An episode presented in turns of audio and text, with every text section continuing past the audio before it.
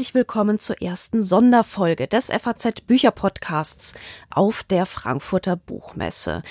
Wir möchten Ihnen hier die Standgespräche, die am FAZ Buchmessestand stattfinden, aufzeichnen und darbieten.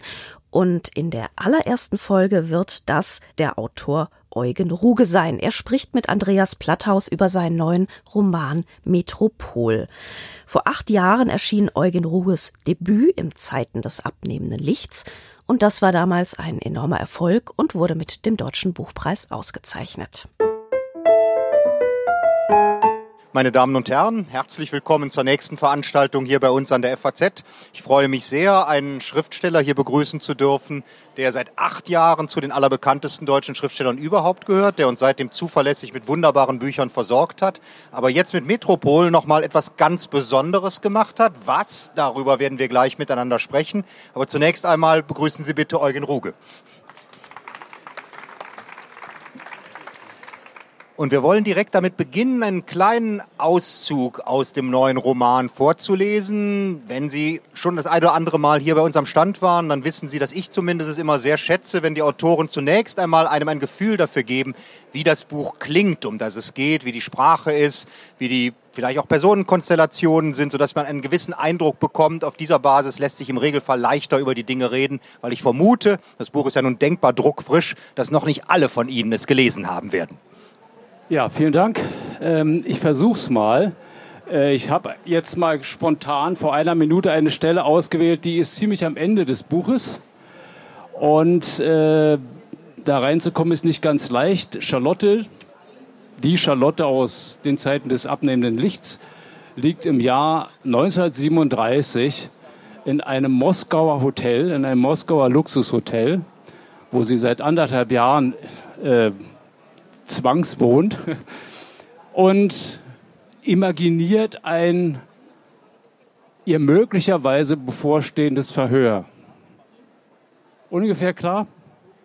Bürgerin Umnitzer, sie waren eng mit dem überführten und verurteilten Volksfeind Moische Lurie und der überführten und verurteilten Volksfeindin Isa Kolgin befreundet. Dennoch behaupten sie, dass Ihnen niemals irgendeine verbrecherische oder feindliche Äußerung aufgefallen ist. Blümchenkunst fällt dir ein. Emils Bemerkung über das Stalin-Porträt. Aber ist das eine feindliche Äußerung? Bürgerin Umnitzer, eine solche Äußerung ist nicht nur herablassend dem Genossen Stalin gegenüber, sondern auch gegenüber den Gartenarbeitern, die dieses Porträt aus Blumen in mühevoller Kleinarbeit, in mühevoller Arbeit, pardon, und tiefer Verehrung geschaffen haben. Es zeugt von heimlicher Verachtung gegenüber der Arbeiterklasse, die unter ungeheuren Opfern den Sozialismus aufbaut. Es zeugt von heimlicher Verachtung gegenüber der Diktatur des Proletariats, die unter Führung des Genossen Stalin in diesem Lande verwirklicht wird. Es zeugt von einer kritizistischen, bürgerlichen und ablehnenden Haltung der Sowjetunion gegenüber, die letztlich die ideologische Grundlage für den Trotzkismus darstellt. Der Ausdruck Blümchenkunst ist kein Verbrechen, aber er ist ein Zeichen. Es ist die Oberfläche, hinter der sich eine verbrecherische Haltung verbirgt. Äh, das habe ich bisher nicht so klar gesehen. Bürgerin Umnitzer, Sie haben, haben Sie selbst sich schon abfällig über den Genossen Stalin geäußert? Oder haben Sie feindliche Gedanken gehabt? Die sie nicht geäußert haben. Führen sie die Existenz eines Doppelzünglers. Ich habe mich immer bemüht, die Beschlüsse der Partei zu studieren und zu verstehen. Bürgerin Umnitzer, haben Sie je an der Politik der Parteiführung gezweifelt? Haben Sie die Notwendigkeit der Parteisäuberung in Frage gestellt? Haben Sie den Maßnahmen des NKWD zur Sicherung der Errungenschaften unserer Arbeit, unseres Arbeiter- und Bauerstaates mit Misstrauen gegenübergestanden? Ja, ich habe gezweifelt. Ich habe in Frage gestellt. Ich habe die Partei belogen. Ich habe meinen Lebenslauf geschönt und falsche Erklärungen abgegeben. Ja, ich bin eine Lügnerin, eine Betrügerin. Meine Überzeugungen sind schwach. Mir fehlt der Klassenstandpunkt ich bin schlecht, ich bin unzuverlässig, ich bin für die große Sache des Sozialismus nicht geeignet. Das alles wird sie natürlich nicht sagen. Und damit haben wir auch bereits ein sehr, sehr interessantes Prinzip dieses Buches kennengelernt, nämlich die Imagination der Figuren, die da drin sind, die Vorstellung, was mit ihren passieren könnte. Aber man muss ja nun sagen, es ist natürlich auf der Grundlage eines bestimmten Wissens um die Zeitumstände von diesen Figuren so imaginiert. Wir befinden uns im Jahr 1937, dem Höhepunkt des, des Terrors im sozialistischen Sowjetrussland. Und das ist eine Geschichte, die zwei Figuren in den Mittelpunkt stellt, die in Zeiten des abnehmenden Lichts, dem großen Erfolgsroman von 2011, schon eine sehr wichtige Rolle gespielt haben, von denen man aber aus diesem älteren Buch nur wusste, dass sie mal in der Sowjetunion gewesen sind. Jetzt plötzlich sind sie der Mittelpunkt eines ganzen dicken, genauso dick wie der Vorläuferroman, neuen Buches. Das ist ein sehr ungewöhnliches Verfahren in der Literatur. Allzu häufig gibt es so etwas als Vorwegergänzung eines bereits bestehenden Buches dann doch nicht. Wie ist das zustande gekommen? Es steht alles übrigens drin, wie das zustande gekommen ist. Aber die meisten äh, Leute äh, haben es noch nicht gelesen. nicht gelesen. Also äh, es ist äh, in ganz kurzen Sätzen so zustande gekommen. Ich, ich wusste das alles schon. Ich kannte auch vor Niederschrift von äh, den Zeiten des abnehmenden Lichts auch die Akte meiner Großmutter, die Kaderakte der Komintern, genauer gesagt die Kaderakte des Geheimdienstes der Komintern. Äh, ich, ich hatte, das alles sogar schon äh, und wollte das eigentlich in die Zeiten des abnehmenden Lichts mit einbauen und habe dann gemerkt nach den ersten zwei, drei Kapiteln, dass das einfach zu groß ist, das Ding, dass das nicht reinpasst in dieses Buch und habe das dann verschoben auf unbestimmte Zeit, habe es dann immer vor mich hingeschoben, weil es noch mit sehr, sehr viel Recherchen zusammen, vielen Recherchen zusammenhing und habe es dann jetzt endlich doch aufgeschrieben. Das heißt, es war schon klar, dass das Buch irgendwann mal geschrieben werden würde. Ja, sofern irgendwas mit Büchern klar ist, äh, war das klar. Es war ein Vorhaben. Es war ein Vorhaben. Sie haben ja auch Dokumente in dem Buch mit abgedruckt. Und ich weiß jetzt nicht genau, ob es die Originaldokumente sind. Es sieht aber ja, ja. sehr stark danach ja, aus. Das, das, heißt, man merkt, die, die Verquickung von Fiktionalität und von Realität ist da auf eine ganz besondere Art und Weise geleistet. Denn die Namen sind ja nun andere. Haben Sie jemals darüber nachgedacht, in diesem neuen Buch dann doch wieder die authentischen Namen zu verwenden?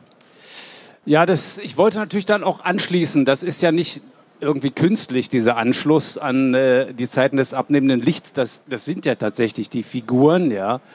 Äh, die von mir erfundenen Figuren natürlich. Also sie sind natürlich nicht identisch mit den lebenden Personen, sondern sie sind fast identisch.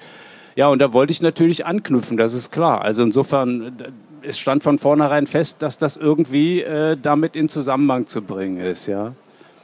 Haben Sie eine Erklärung dafür, warum das die deutsch-russische Geschichte in den letzten Jahren zum Gegenstand von wirklich vielen beeindruckenden, gerade auch an Familiengeschichten aufgehängten Romanen geworden ist. Wir haben in diesem Jahr ja auch Alexander Osang mit, mit seinem Leben der, der Elena Silber, Silber, der auch eine russische deutsche Familiengeschichte erzählt, jetzt über viel größere Räume. Natürlich war auch schon in Zeiten des abnehmenden Lichtes ein Vorläufer dafür, nur spielte Russland da noch nicht so die zentrale Rolle. Ist es eine, eine große Neugier auf diese Verbindungen nach Osteuropa, die jetzt plötzlich in der deutschen Literatur wieder wichtiger wird? Also das äh, kann ich Ihnen eigentlich nicht sagen. Äh, wissen Sie, bei mir kommt das aus meiner persönlichen Geschichte, auch aus meiner Geschichte als Autor und das, das ist dann, war dann dran, ja. Äh, ja, ich kann mir aber vorstellen, dass natürlich der Stalinismus, äh, den ja eigentlich die Russen aufarbeiten müssen, müssten, was sie ja nicht tun, äh, dass der Stalinismus also natürlich doch mehr blinde Flecken äh, bietet. Ähm, aber natürlich, was wir können, also was ich als Deutscher oder doch als äh, ziemlich Deutscher machen kann, äh, ist, dass ich sozusagen die äh, aus der aus der aus der deutschen Perspektive, aus der per aus der Perspektive meiner Großmutter kann ich natürlich schon mal in den Stalinismus reingucken. Also das ist legitim, glaube ich, nicht?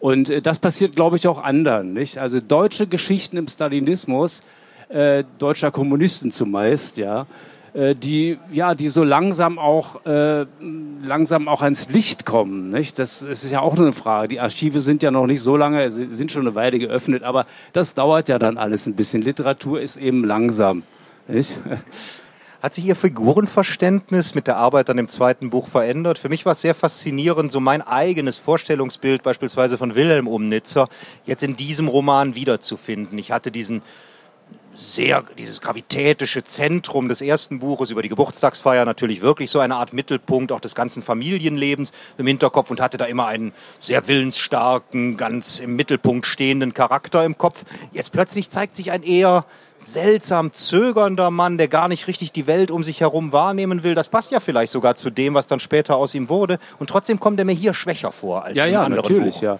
Nee, das, das ist tatsächlich nicht derselbe Wilhelm äh, Powileit, nicht der dann später auftreten wird. Ja, Powileit. Sie heißt hier noch Umnitzer, dann Egal, später nee, ja. Egal, das ist jetzt äh, unwichtig. Nee, das ist, und auch sie ist nicht dieselbe. Und auch das Verhältnis zwischen beiden ist nicht dasselbe. Aber das fand ich jetzt auch sagen wir mal, das war für mich jetzt auch reizvoll und spannend, äh, da nochmal andere Facetten, Nuancen, aber mehr als Nuancen eigentlich, nicht? Eine andere, ein anderes Beziehungsgefüge äh, rauszufinden, rauszuspüren, das sich dann während des Romans auch nochmal verändert oder fast dreht. Eigentlich beobachten wir den Moment, wo Wilhelm ursprünglich ja der Initiator dieser ganzen Geschichte, der sozusagen die Führende in der Beziehung, wo der plötzlich äh, eigentlich ja ins Hintertreffen gerät. Also dieses, diesen Moment beobachten wir ja gerade hier im, hier im Buch. Wobei, wir reden jetzt von zwei Gestalten. Ganz wichtig ist natürlich, das werden Sie wahrscheinlich gleich machen. ja gut, dann sage ich nichts. Nein, denn, denn natürlich gibt es mehr als diese zwei wichtigen Figuren. Es gibt vor allem drei verschiedene Erzählperspektiven in diesem Buch. Das heißt, es wird aus der Sicht von drei verschiedenen Personen erzählt, wobei man sagen muss, Charlotte Umnitzer ist diejenige, die den größten Anteil darin hat, was nicht Ja. heißt, dass die anderen beiden Perspektiven weniger wichtig wären. Es handelt sich einmal um einen sowjetischen Richter, den Vorsitzenden in den Schauprozessen, den Vorsitzenden Richter, und dann eine Kollegin, eine andere Kommunistin, die früher einmal mit Wilhelm liiert gewesen ist, ähm, Hilde Thal. Die hat mich ganz besonders interessiert, weil sie eine unglaublich zwiespältige Rolle in diesem Roman spielt. Und ich vermute, das war auch der Auslöser, warum sie da selber auch als, als Perspektive mit reingekommen ist, weil eine Denunziation von ihr in gewisser Ja. Weise ja das Ganze ausgelöst Genau, hat, was also sie erzählt. ich habe, als ich, wissen Sie, wenn man Akten bekommt aus Russland irgendwie nach langer Suche, das heißt auch beschrieben, ist ganz witzig auch, äh, dann kriegt man da so einen Stapel, ist alles gestempelt, alles durcheinander in drei Sprachen, nicht? Äh, das ist ja in der Kommentaren, besonders in der OMS, so hieß diese Geheimdienst, da wurden also Sprachen durcheinander gesprochen. Da bekommt man so einen Wust und man äh, versteht überhaupt nicht, da sind irgendwelche Zettel, da ist irgendwas. äh, Und irgendwann war diese Mitteilung von, Louis, von der Hilde Thal, das Dokument, was mir sozusagen die Augen geöffnet hat, worum's, worum geht's denn hier? Hier geht's um eine Denunziation, nämlich dass äh, die beiden, Charlotte und Wilhelm, mit einem gerade verurteilten und auch erschossenen Volksfeind bekannt sind. Aus der Bekanntschaft wird dann irgendwann eine enge Bekanntschaft und so weiter. Das wird dann immer schlimmer. Das, diese Denunziation, die steht, die, die ist der Schlüssel für die, für diese Dokumente. Da reiht sich dann plötzlich alles, nein, nicht alles, aber doch einiges auf. Und deswegen habe ich die an den Anfang gestellt. Und deswegen ist die Figur der Hilde Thal, weil sie die Verfasserin, Ex-Frau von Wilhelm, das darf man, glaube ich, schon mal verraten. ich glaube, das ist in Ordnung. Kleine Geheimnisse ja, kleine dürfen wir Geheimnisse. ausplaudern. Die Ex-Frau von Wilhelm, nicht? Das stellt sich dann mit der Zeit raus. Äh, die ist also Verfasserin dieser Denunziation. Und natürlich äh, sagt man erstmal, also äh, ja, was, was ist denn, was, für- was für ein furchtbarer Mensch ist denn das? Und das hat mich dann auch gereizt, in diese Figur einzudringen. Ich weiß nicht, ob ich verraten soll, doch kann man ruhig verraten. Natürlich, sie, sie endet, sie wird nachher selbst zum Opfer. Nicht? Sie, wird, sie ist diejenige, die nachher erschossen wird. Nicht? Also verrückterweise. Und äh, diesen Weg dahin, den zu verfolgen, was mit ihr da passiert, äh, zu verfolgen und auszuspinnen, natürlich. Nicht? Das hat mich dann äh, einfach sehr gereizt. Und es ist, glaube ich, ein interessanter Gegen, Gegenpol zu, zu Charlotte geworden. Nicht? Gerade in dieser Entwicklung, die Sie gerade beschrieben Ja. haben, dass man eigentlich denkt, das ist völlig klar, wie die moralischen Rollen verteilt Oh, sind. Aber je mehr man bei Hilde Thal kennenlernt, desto mehr versteht Genau. man auch ihre Handlungen Genau so- und ist dann irritiert über die Ergebnisse. Ist irritiert, genau. Hm? Und was ist mit der dritten Person, mit Wassili Ulrich, dem Vorsitzenden Richter in den Schauprozessen? Warum Ja, den? Der ist, also ich meine, schön ist erstmal dieser, derjenige, der diese drei großen Schauprozesse in Moskau als Richter gel geleitet hat. Der eigentliche Initiator war Wyszynski, der Staatsanwalt, aber der, die als Richter geleitet hat, ist ein, ein unangenehmer, äh, unangenehmer, dicklicher Militär äh, namens Wassili Wassiljewitsch Ulrich. Ja, und über den ist sehr wenig bekannt. Was natürlich für einen Autor immer ein Glück ist. Nicht? Über so eine historische Figur, eine wirklich wichtige Figur, wirklich relativ wenig bekannt ist. Und äh, ja, die, diese Figur habe ich dann versucht, äh, all meine sozusagen, all mein Wissen über Russland und über, über diese Mentalität, über solche Leute und sowas wirklich reinzupacken in dieser Figur. Ja, und der wird, was wird denn der eigentlich? Der, der wird also, ich finde, also eine groteske, eine, eine, eine irgendwie lächerliche, eine fast bemitleidenswerte Figur, wenn er nicht 30.000 Todesurteile in anderthalb Jahren unterschrieben hätte, würde er einem leid tun, nicht? Äh, das, das, also auch jemand übrigens, der immerzu mit einem Bein äh, im Grab steht eigentlich schon. Ja, aber auch, das können wir glaube ich auch verraten, ja. der die Sache überstanden hat. Der die Sache überstanden hat, der die Sache überstanden hat, natürlich, klar.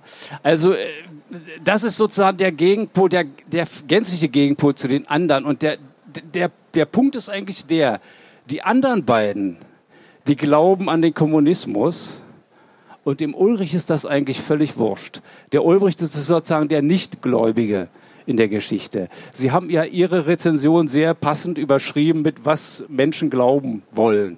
Nicht? Was Sie ja nun auch zu einem Leitmotiv was ich auch, auch zu einem Leitmotiv gemacht haben. habe. Nicht? Und das ist, das ist interessant, äh, dass dieser Mann, dass sozusagen diejenigen, die Gläubigen, die gläubigen Kommunisten, ja, dass, dass die eigentlich tatsächlich völlig verblendet sind ideologisch, nicht?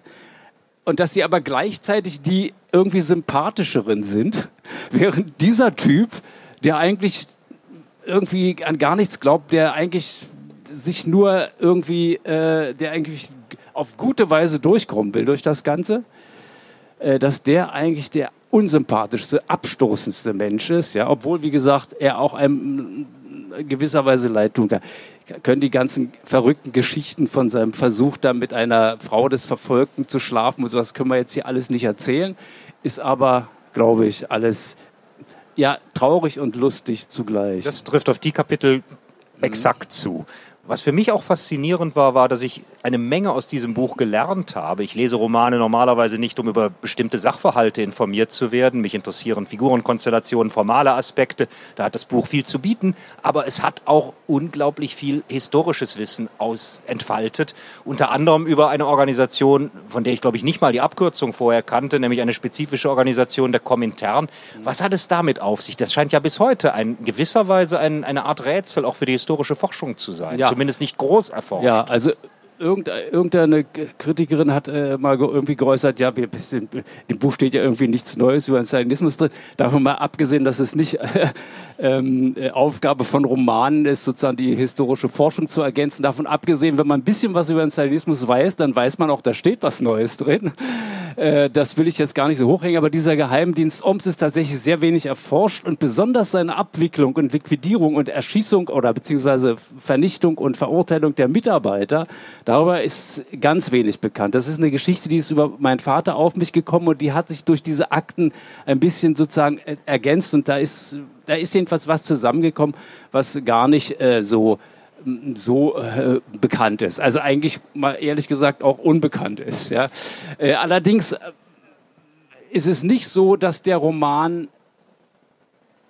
irgendwie eine Aufarbeitung des Stalinismus sein soll. Denn da ist es tatsächlich so, äh, da gibt es andere Bücher, da gibt es historische Quellen.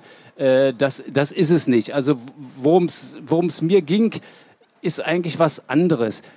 Oder sagen wir mal, sagen wir es mal umgekehrt, was mir den Mund überhaupt geöffnet hat, was mir möglich gemacht hat, das zu schreiben, trotzdem es schon so viel Literatur zum Stalinismus gibt, trotzdem die Verbrechen des Stalinismus alle aufgeklärt sind. Äh, das war so ein Gefühl, als ob ähm, bestimmte ideologische Strukturen äh, ja irgendwie immer noch präsent sind oder wieder präsent sind. Das war eigentlich der Punkt für mich, dass ich irgendwie erkannt, dass ich irgendwie was schreiben konnte über das Funktionieren von Ideologien. Das ist eigentlich das, was ich, was ich hier gemacht habe. Und ich habe auch gerade, das ist eine sehr komplizierte und schwierige Geschichte, warum man gerade diese Zeit mit der heutigen Zeit vergleichen kann, viel mehr als mit der DDR-Zeit. Das ist eine ganz interessante Geschichte, weil, und ich versuche das mal so nur anzudeuten. Es hat damit zu tun, dass wir in der DDR es mit einer abgelaufenen Ideologie zu tun hatten.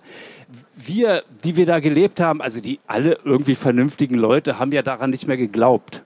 Das war ja verordnet, ja. Also Bücher, die irgendwie politisch äh, verurteilt wurden, die war, waren ja dadurch geadelt. Ja? Also die politisch falsche Haltung, das war ja ein Adelstitel, verstehen Sie? Aber das war damals ganz anders. Das war damals so, dass die wirklich, also mit Inbrunst ja geglaubt haben. Auch diese Leute haben ja mit Inbrunst daran geglaubt. Die haben sich mit Inbrunst sozusagen denunziert irgendwo, oder, mit, oder zumindest mit Überzeugung denunziert. Die haben da war gar keine Verordnung notwendig, dass irgendein Buch nicht kommt oder dass irgendein Bild oder ist egal, die Musik, die große Formalismusdebatte, das war nicht nötig, nicht nötig, dass, dass Stalin irgendwie das anordnet. Das war tatsächlich auf, auf einer neu entstehenden, auf einer gerade sich etablierenden Ideologie begründet. Und sowas ähnliches, so eine sich gerade etablierende Ideologie haben wir heute auch. Wir werden nicht mehr erschossen. Wir werden bloß noch geächtet. Aber es geht dabei um die Postmoderne als Ideologie. Ich meine, das muss man nicht übrigens nicht annehmen. Also es wird mancher lesen wird sagen, für mich hat das gar nichts zu tun damit. Für mich ist das ein Roman über äh, Diktaturen und über Stalinismus und das weit von sich weisen. Das ist ihr gutes Recht, absolut. Äh, und ich als Autor bin auch eigentlich gar nicht befugt, das unbedingt zu interpretieren. Aber ich, was ich erklärt habe, ist ja nur, wie, wie, wieso habe ich das Ding überhaupt geschrieben?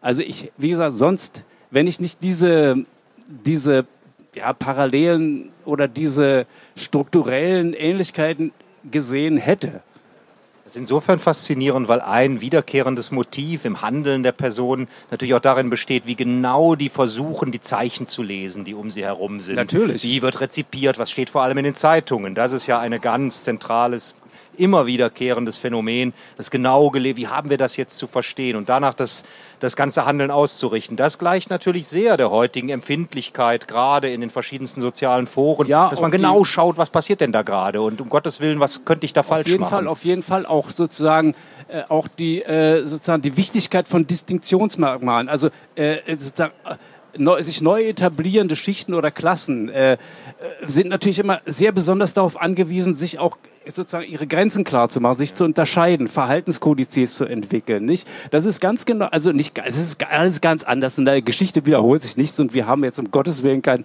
Stalinismus, nicht, dass das jemand, jemand so auffasst, nicht? Aber äh, dennoch würde ich sagen, ähm, ist, sind Strukturen, sind bestimmte Strukturen sind, glaube ich, für mich jedenfalls äh, erkennbar.